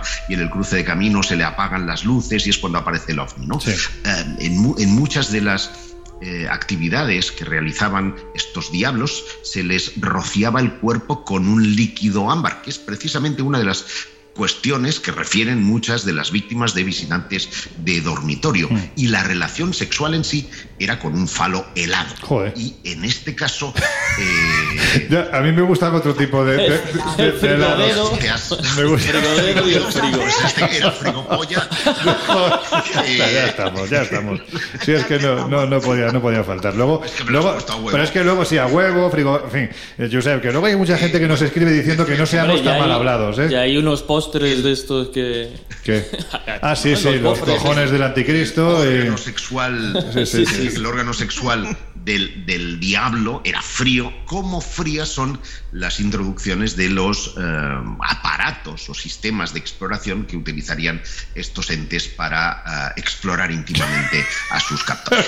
Joder, no me hagas pensar, por favor. ¿Qué tipo de cosas introducen los marcianos? experiencia de No, no, Stryver, no, no, no, no, no, no. que efectivamente. Por favor, por favor, ¿qué hora es? Menos mal que estamos ya cerca de las 3 de la mañana Pues porque hasta aquí el último programa. Buah, No, no, de- no, Colegio está claro, porque es que claro, ¿cómo se puede, cómo se puede, cierra sus puertas pero cómo, cómo se puede desdramatizar de esta forma un asunto tan terrible como ese de los visitantes de dormitorio y acabar mm, introduciendo cosas frías por el ano de un, de un autor? O sea, esto- esto- en fin. Ojo, eh, creáis o no creáis. Date prisa que nos queda poco tiempo, Josep. historias, creáis o no creáis en estas historias, generan un impacto de tal Hombre, claro. magnitud que eh, su- su- los psicólogos han comparado el, el estrés postraumático de estas experiencias al que sufren, por ejemplo, los soldados al regresar de la guerra. Bueno, pues vamos a tener una buena colección de haters, siempre lo digo, a partir de ahora en redes sociales estar atentos porque nos van a poner verdes por este, por este momento que, en fin, yo creo que también hay, hay veces que es necesario desdramatizar porque el asunto ya de por sí es lo suficientemente dramático como para que nos relajemos. Pero Laura, la verdad es que la sensación que da es que mm, de repente esto es como cuando Colón llega a América, había 200 que ya habían llegado antes que él. Bueno, pues parece que aquí en el dormitorio, aparte de la gente que puede dormir, se manifiestan 300 tipos de- de entidades diferentes. Y es lo de siempre, ¿no? Lo que hablábamos en un momento determinado, si estos son los tentáculos de un pulpo cuya cabeza está detrás de un muro, ¿no? Y no lo vemos. ¿Hasta qué punto, por ejemplo... convencida de ello. Pues hasta qué punto, por ejemplo, otro de los temas que hemos tocado en el Colegio Invisible, el de la gente sombra, el del hombre del sombrero, hasta qué punto ese tipo de fenómenos no corresponden a una misma fenomenología. Claro, si te fijas en lo que tú comentas, en lo que son el agente sombra, el hombre del sombrero, también en muchos casos coincide con parálisis del sueño. Al igual que en muchos casos de visitante de dormitorio, también se habla de sombras que rodean al sujeto. Es decir, es muy posible que muchos de todos estos fenómenos sean eso, sean un gran iceberg del que solo vemos pequeños fragmentos que asoman a la superficie y que posiblemente pues en el momento en que esto se vaya resolviendo o consigamos eh, pues darle una explicación más coherente nos daremos cuenta de que muchas de estas fenomenologías tienen una raíz común. O sea que estamos hablando de diferentes fenómenos, pero da la sensación de que la explicación que se utiliza siempre es la misma, que es la parálisis del sueño. Es muy posible. ¿Y hasta qué punto la parálisis del sueño puede explicarlo todo? Yo sé que esta pregunta la hemos hecho en muchas ocasiones, pero Yo- yo no- viendo todo lo que no estamos planteando, Yo no me lo trago, porque hay, hay un- una cuestión que es básica, y es que el que sufre parálisis del sueño sabe que aquello que está viendo es una alucinación. Lo tiene claro. Y sabe que no puede moverse porque sufre de ese problema. Mientras que en el caso de los visitantes de dormitorio, Jesús, Jesús duda de tu planteamiento, te lo digo No, por no, la cara no, que ha no dudo, no dudo. Simplemente, bueno, ya sabéis que yo me posiciono más en esa, en esa cuestión. Y hay un tema que no hemos tratado y es delicado. Es verdad que estamos hablando todo el rato de, de- de- de parálisis del sueño, que no deja de ser una sintomatología concreta que como tal no implica ningún tipo de, mm, eh, de- de- problema men- mental más grave, como puede ser pues una esquizofrenia, una, una psicosis. Pero claro, imaginad que mezclamos precisamente una de estas, eh, una de estas enfermedades con parálisis del sueño y una mente dada precisamente, pues quizá a la, a la fantasía o la imaginación. Ojo, y ya sabéis que, que si yo estoy en estos temas es porque algo creo que hay me interesa, buscando, ¿no? Efectivamente, pero es verdad que hay ciertas combinaciones que, que son explosivas y que muchas veces tienen como, como consecuencia precisamente darle trascendencia a un hecho o, o- o meterlo en la realidad cotidiana como algo real y completamente auténtico cuando es fruto de un sueño. Y de hecho, rápidamente, Muy rápidamente. rápidamente eh, le preguntabas a Laura precisamente, si nos encontramos que a lo largo de los siglos de la historia tenemos tantísimas figuras, tantísimas manifestaciones de tan diverso tipo, o nos encontramos que hay demonios, que hay aliens, que hay ángeles, que hay todo tipo de seres, o quizás sea de alguna forma más sencillo y, y- y el cerebro sea capaz de proyectar Claro. en función de la época en la que vivimos determinadas cosas. De O sea, que a lo época y de mejor- las creencias de cada uno. Claro, claro.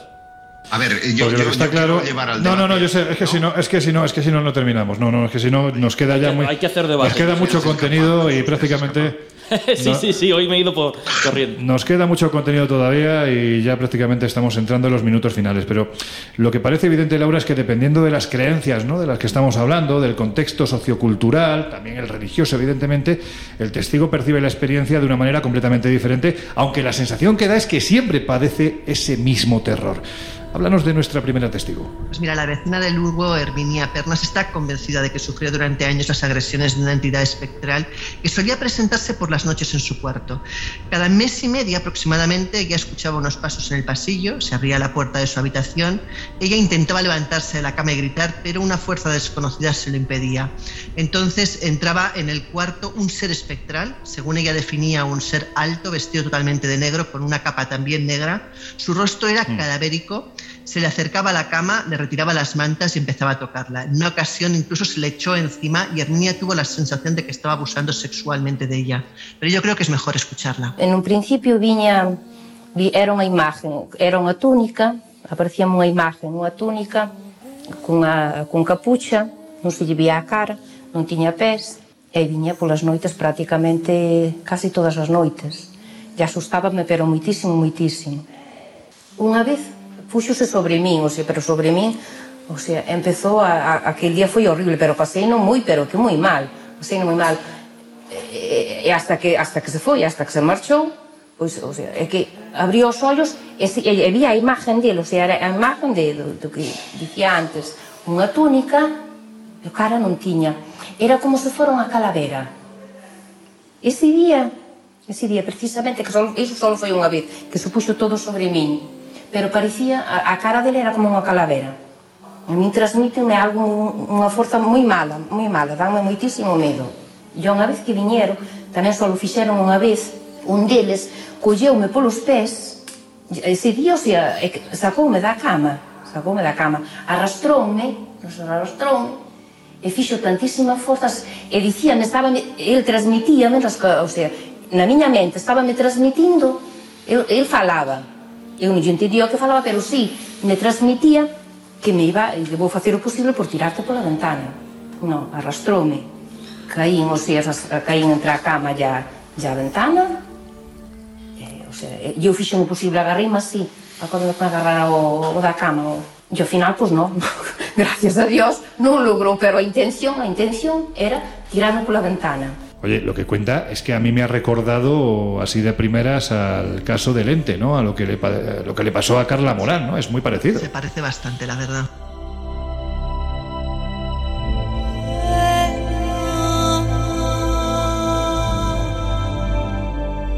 Oye, Josep, yo sé que tú recogiste un caso de los más espectaculares que se han producido en España de visitas de dormitorio en Canarias.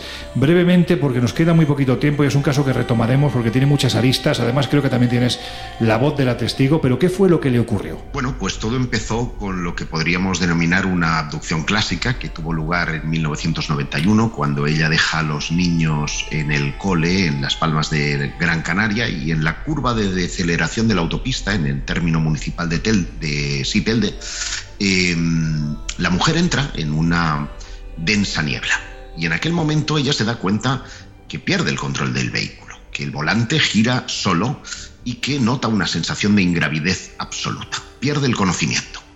Y eh, el siguiente recuerdo que tiene es a unos cuantos kilómetros de allí, en un paraje maravilloso que es conocido como la Caldera de los Marteles, en donde un automovilista llama al, al cristal para saber si se encuentra bien, porque está, el coche está medio en la carretera y medio en el arcén, con el capó muy caliente, y ella eh, se espabila, mira en el bolso, no le falta nada, y, aquello es el detonante de eh, buscar explicaciones. Yo en 1991 estaba eh, de, de convalecencia por una operación que había tenido en el, en el pulmón y decido en aquel momento la, la cuestión de la operación no es baladí, ¿eh? porque siempre he sostenido que estas cosas ocurren después de algún tipo de cuestión traumática, ya sea psicológica o física, eh, por lo que viene a continuación. Y decido bajar a, a Las Palmas, entrevistarme con ella, hipnotizar a Judith, que es el seudónimo de esta mujer, y a partir de aquel momento rescatar la información que ella no recordaba. Aquella, aquella historia que se concretó en una abducción mm, tendría una derivada posterior y es que esos seres, esos mismos seres que la habrían capturado en esa curva, se manifestaban en su propia casa, donde vivía con su marido y con sus dos, sus dos hijos. Las eh, experiencias eran de, tal magnitud que había a su alrededor cuestiones físicas alteradas y aquello llamó, como es lógico, mi, mi atención. Y recuerdo una noche que nos quedamos eh, hasta tarde conversando cuando eh, de repente Morgan, que era el nombre del perrito que ella tenía, empezó a ladrar y llorar, mirar a un punto en el que no había nada del salón. Y aquello, os lo tengo que confesar, me, me impresionó, me quedé un poco chocado, al mismo tiempo en el que el sonido del televisor eh, se había, había aumentado hasta cotas que hacían eh, que la conversación fuera insostenible. Y le dije, Judith, seguramente te has sentado en el mando a distancia. Y ella en coña, absolutamente en coña, dijo, no, esto es mi poder mental, baja. Y el volumen, os lo juro, bajó eh, de forma de forma sospechosa. En aquel momento supe que si tenía que suceder algo, iba a suceder allí. Y le sugerí que nos fuéramos eh, cada uno a su cama. Yo ocupaba el de su hija Dácil. Era una habitación aboardillada con una ventanita que quedaba a la altura de, mis ojos y que permitía que se filtrara desde allí la luz de la luna. No había puerta, era simplemente el umbral. Y eh, Judith estaba pues a la derecha de esa habitación durmiendo con su eh, esposo. Yo me preparé mi cámara, me preparé mi grabadora, me mm, senté en la cama, me coloqué el- el- la almohada en, en la nuca para estar semi incorporado y vigilante porque intuía que si los visitantes de dormitorio iban a aparecer podía ser testigo de aquella historia. Y ocurrió. Ocurrió que No al poco tiempo empecé a escuchar unos pasos. Yo susurré el nombre de Judith. Judith, eres tú. Por no despertar a nadie. Eran altas horas de la madrugada. Allí no contestaba ni Dios. y de repente, eh, bajando las escaleras, eh, pude ver lo que es la silueta. Yo no pude distinguir rostro, no pude distinguir nada de un ser eh, prácticamente sin cuello, un Fernando Alonso mm, cósmico, porque tenía la cabeza muy grande. Eh, por la altura de la barandilla, calculo que estaría en torno al metro 10, metro 20, y pasó mm, bajando hacia el piso inferior. En aquel momento yo no podía mover ninguno de mis músculos, os lo juro. Y, y lo que es peor, yo no sé si es un efecto, no sé, inexplicable, yo me quedé dormido. Y fue al día siguiente cuando Judith, sin que yo le dijera nada, me dijo, ¿viste anoche que tuvimos fiesta? ¿Pudiste verlo?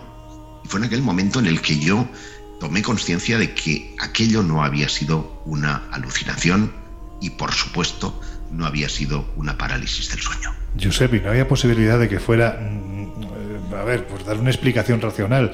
Eh, un hijo, un hermano. Los hijos estaban. Una broma, un- una broma, Los, no sé. Los hijos estaban en la misma planta. Eh, de hecho, la primera vez que yo susurré el nombre, porque esto fue largo, ¿eh? no, no pasó en un minuto, eh, yo me levanté, mm, constaté que tanto el chaval pequeño como la hija estaban en sus habitaciones, nadie podía estar en la terraza. Y por supuesto, mm, yo no puedo descartar que fuera una alucinación, pero tendréis que explicarme cómo se comparten las alucinaciones.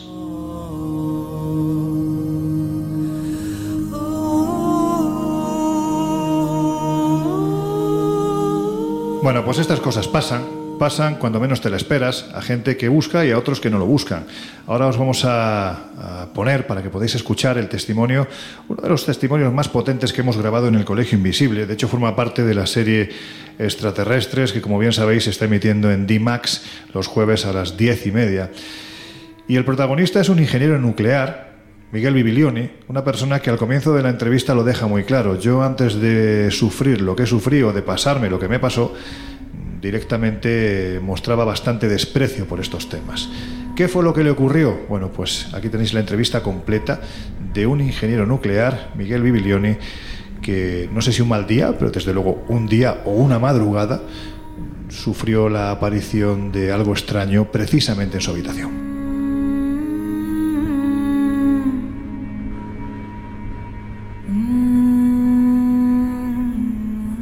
Miquel, usted es físico nuclear, ¿verdad? Sí, y estudié físicas, después me especialicé en el tema nuclear y me dediqué a proyectar centrales nucleares o participar en un equipo que las proyectaba, porque evidentemente esto es un tema de equipos importantes y de empresas grandes de ingeniería. ¿Sabe usted lo que son los visitantes de dormitorio? ¿El fenómeno lo conoce? Pues claro. ¿Fue usted protagonista de uno de estos casos? Todo ocurre como sí. Diríamos, eh, si somos eh, coherentes con la forma de expresar eh, un científico, ¿no? Todo ocurre como sí. Es un caso muy curioso que me pasó. Cuénteme, ¿qué fue lo que le ocurrió?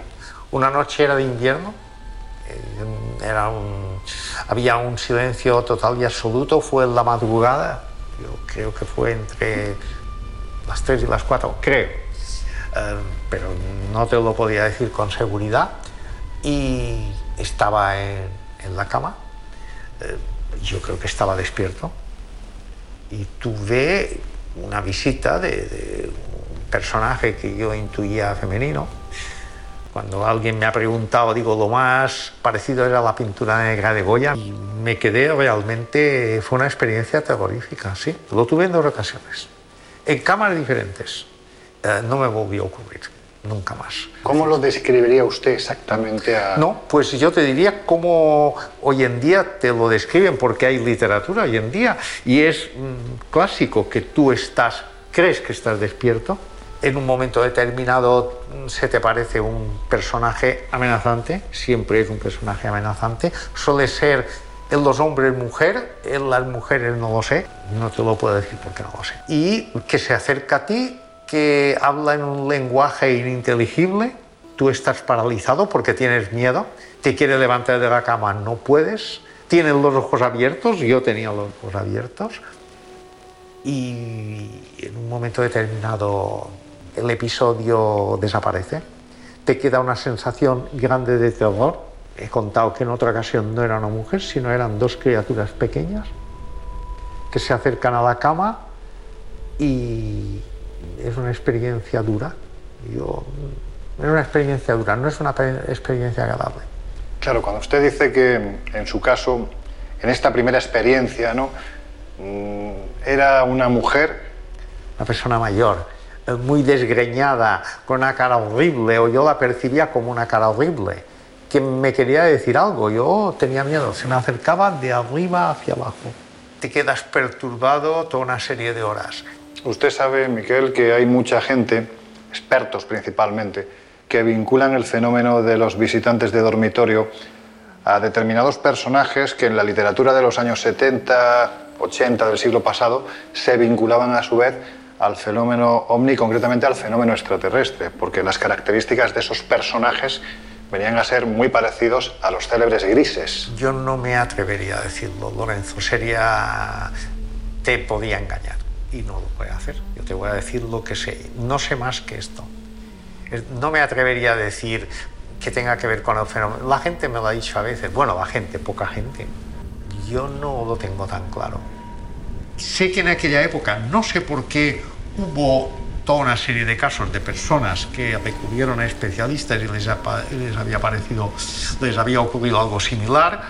Y sé de gente que se le ha repetido mucho, incluso sé de una señora mallorquina que acabó mal, es decir, llegó a adquirir tal angustia que murió en, en circunstancias dramáticas, pero bueno, a mí no me volvió a pasar. ¿De alguna forma cambió su vida después de aquella experiencia? De percibir la realidad, sí, yo tenía un gran desprecio por estas historias y empecé a respetarlas. Pensaba que esto no me pasa nunca, esto es de personas que no están de la cabeza. Es evidente que cuando se habla de este tipo de fenómenos asociados a la visita de dormitorio, la explicación que suele ser más lógica es la de la parálisis del sueño. Pero me quedo con lo que le dijo a usted ese médico que usted mismo quiso consultar. Es decir, llegó un punto en que usted quiso descartar cualquier tipo Claro, de me problema. Claro, ¿no? claro. Yo lo percibí como una realidad, pero respeto al que me diga, pues no, esto fue un caso de parálisis del sueño. Lo respeto, yo nunca he dicho que no lo fuera. Yo digo, yo creo que no, pero yo no soy médico. Pero lo que es evidente ¿no? es que al final la psiquiatría puede marcar unas pautas o unas explicaciones a este tipo de fenómenos, pero quien realmente vive la experiencia es el testigo. Y en este caso el testigo, en este caso concreto, es usted. Y le voy a preguntar al Miquel, no científico, no físico nuclear, sino a la persona que aquella noche de tormenta de madrugada en su habitación tuvo esa experiencia. ¿Usted cree que aquello era externo a lo que puede ser una parálisis del sueño? ¿Que aquello era real? Para mí, sí.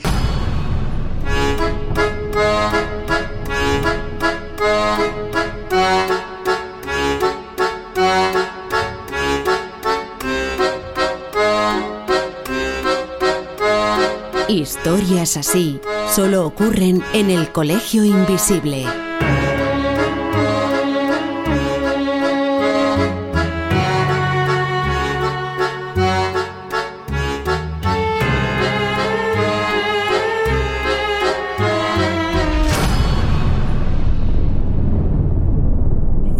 Sunshine when he's gone.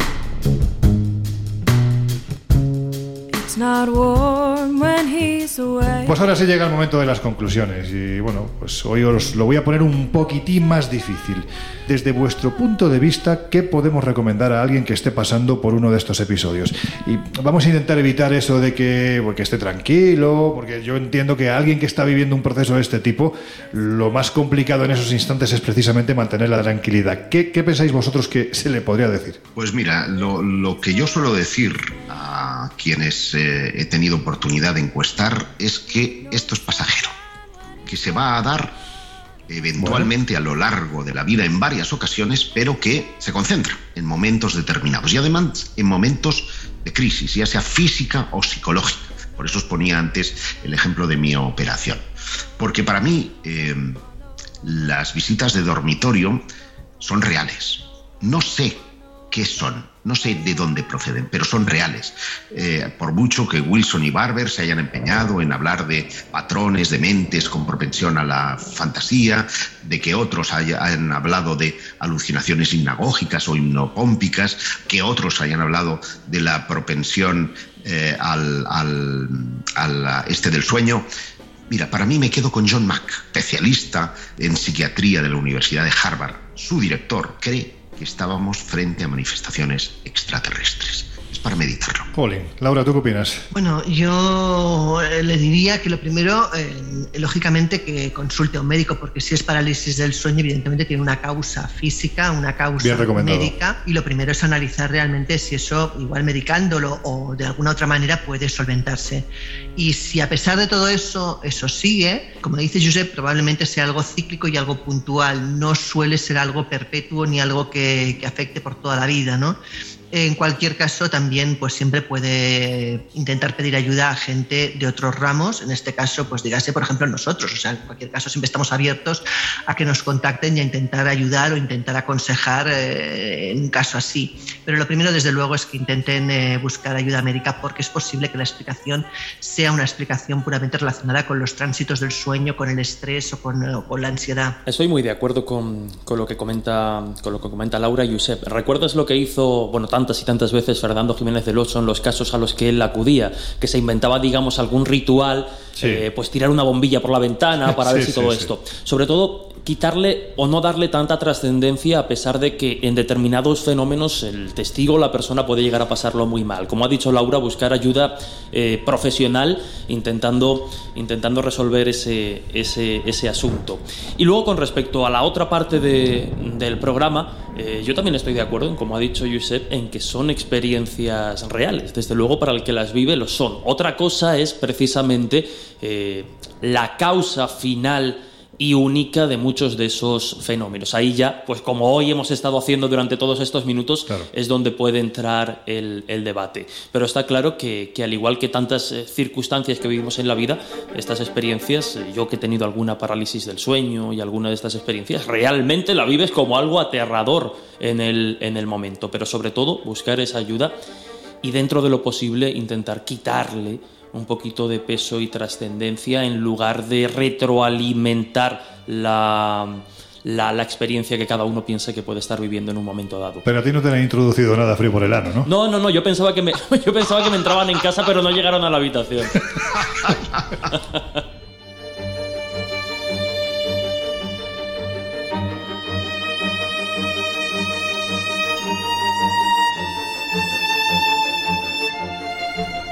Bueno, pues ya sabéis que estamos a punto de cerrar las puertas del Colegio Invisible y llega el momento de las recomendaciones. La primera y fundamental, que tenéis la revista Año Cero Enigmas en el kiosco, 116 páginas que son la prolongación, o más bien el Colegio Invisible es la prolongación de esta revista ya decana porque está a punto de cumplir 35 años divulgando esto del periodismo de misterio. Pero es que además también, aparte de ese día 24 al 26 de junio, donde tanto Josep como Laura van a hacer una ruta misteriosa por, eh, por Cataluña, empezando en Tarragona y terminando en el Parador de Cardona y en Montserrat para hacer una alerta ovni. Yo creo que es un, fin de semana súper completo. Recordar que el día 23, en ese previo, hay una cena para celebrar San Juan y ahí también van a hacer alguna cosa de estas que a mí me encantaría estar con un catalejo que llegara hasta, hasta Cataluña para, para ver qué es lo que van a hacer porque seguro que va a ser muy divertido.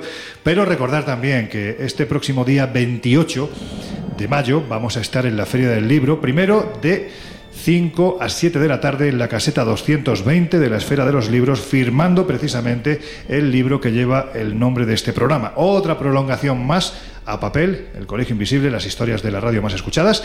Ahí vais a poder encontrar, pues eso, ¿no? Los misterios de los que hablamos semana tras semana. Y a partir de las siete y media, de siete y media a 9, en el pabellón de Caixa Forum, también en la Feria del Libro, vamos a estar realizando, si no todo, sí una parte importante del Colegio Invisible para que veáis cómo es esto del formato inmersivo, ¿no? Que es el, el- programa de radio que escucháis cada, cada jueves.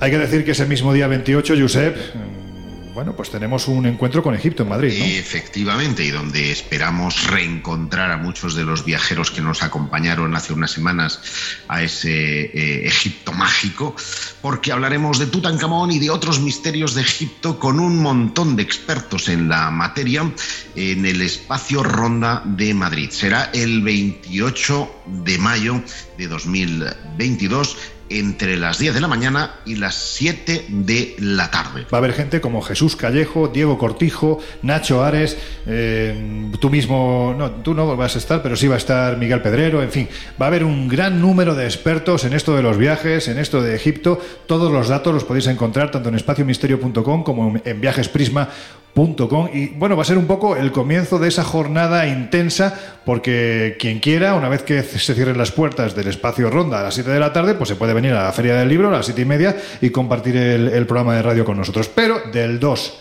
al 15 de agosto, pum, uy, iba a decir Egipto, México, que nos vamos a México.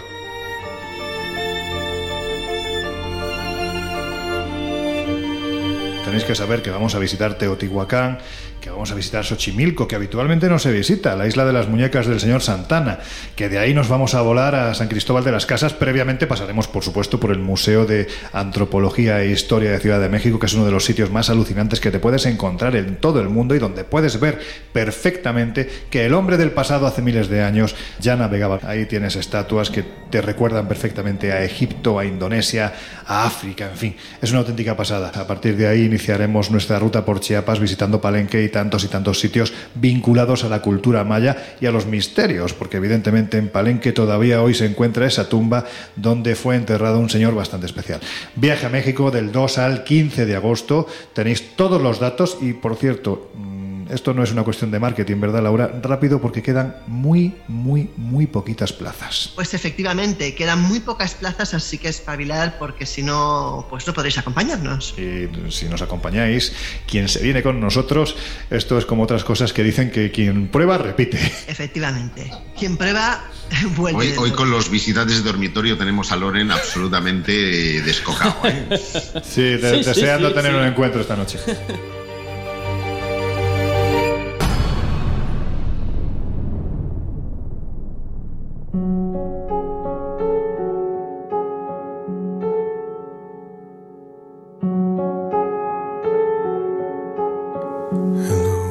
Ahora sí, cerramos las puertas del Colegio Invisible por esta semana. La verdad es que siempre vamos con una previsión de contenidos, pero suele pasar lo que ha ocurrido hoy, que esa previsión se va a tomar por saco porque, bueno, pues se entablan debates, tertulias, se aportan más contenidos. Es lo que tiene estar al lado de estos tres, que son una, una banda que está muy preparada para hablar de estos y de otros temas. Laura Falcó, dentro de una semana nos volvemos a oír. Hasta la semana que viene. José Guijarro, amigo, pues, pues eso, que tengas una buena visita de dormitorio esta noche. Eso espero. Y si tiene. Bueno, me callo. Mejor vamos a dejarlo ahí. Jesús Ortega, el escéptico y al que estas cosas no le pasan, por suerte. Pues eso, que dentro de una semana un poquito más. Eso espero. Como siempre, un lujo. Hasta la próxima. Y a vosotros ya os dejamos en la compañía de nuestro querido José Luis Salas, al que no le deseamos que tenga tampoco ninguna visita de dormitorio, porque suelen ser bastante desagradables, por lo menos de las que hablamos aquí en el Colegio Invisible. Os dejamos. También, claro, claro, claro. Pues eso, que os dejamos con José Luis Salas, con su fantástico equipo, con sus no sonoras, y nosotros volvemos a abrir las puertas del Colegio Invisible dentro de una semana. Hasta entonces, ya sabéis, sed muy felices.